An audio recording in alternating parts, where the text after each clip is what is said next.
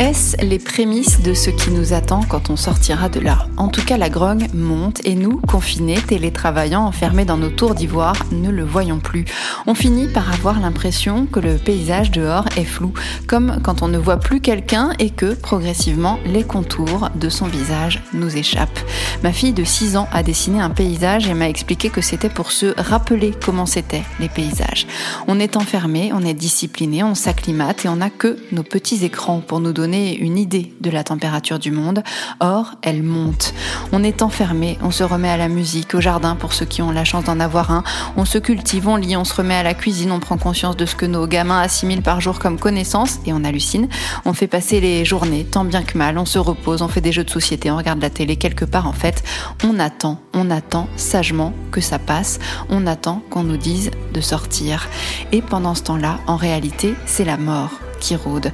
Pendant ce temps-là aussi, il y en a qui bossent. Il y en a qui bossent pour qu'on puisse rester chez nous à attendre et il y en a qui bossent pour que la mort rôde le moins possible. Et c'est assez déconcertant, voire culpabilisant. Qu'est-ce qu'on peut faire? Qu'est-ce qu'on peut faire à part attendre? Est-ce qu'on est si inutile que ça, qu'on peut vivre sans rien faire pendant des semaines? Sommes-nous si inutiles que, même en ne faisant rien pendant des semaines, nous ne mettons pas notre survie en jeu? Autrement dit, c'est étonnant, vous ne trouvez pas, de subvenir à tous nos besoins sans faire le moindre effort. On ne va pas à la chasse, on ne va pas à la cueillette, ni à la pêche, ni tout simplement au boulot, et pourtant on vit sans liberté de mouvement, mais plutôt confortablement.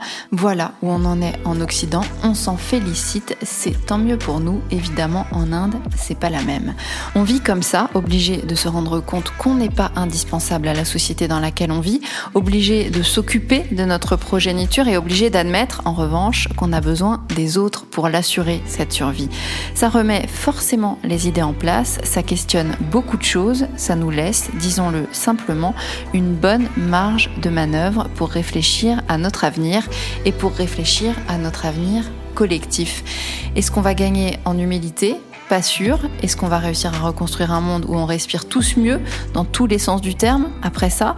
Est-ce que pour autant on parviendra à garder en mémoire ce qui nous aura fait du bien à nous et à la planète dans cette pause et ce qui nous aura fait du mal?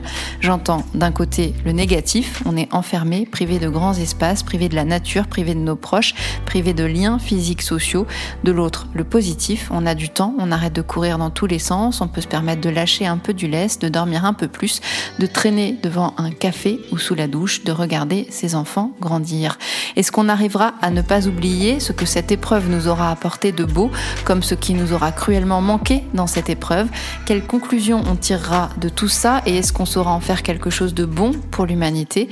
À ce stade, impossible de le dire. Ce qui est sûr, c'est qu'on doit entendre les cris de détresse de ces soignants au bout du rouleau qui côtoient la mort et la solitude, parce que c'est à notre conscience collective s'adresse et ce qui est sûr, c'est qu'aujourd'hui, en pleine pandémie, les inégalités existent et qu'elles sont criantes entre les soignants et les confinés, entre tous ceux qui travaillent pour nourrir le pays et les confinés, entre ceux qui télétravaillent et ceux qui sont au chômage technique, entre les confinés dans un appart sans balcon et sans soleil et les confinés dans une jolie maison avec jardin, entre les SDF et les propriétaires terriens, entre les Indiens et nous, entre les Allemands et nous.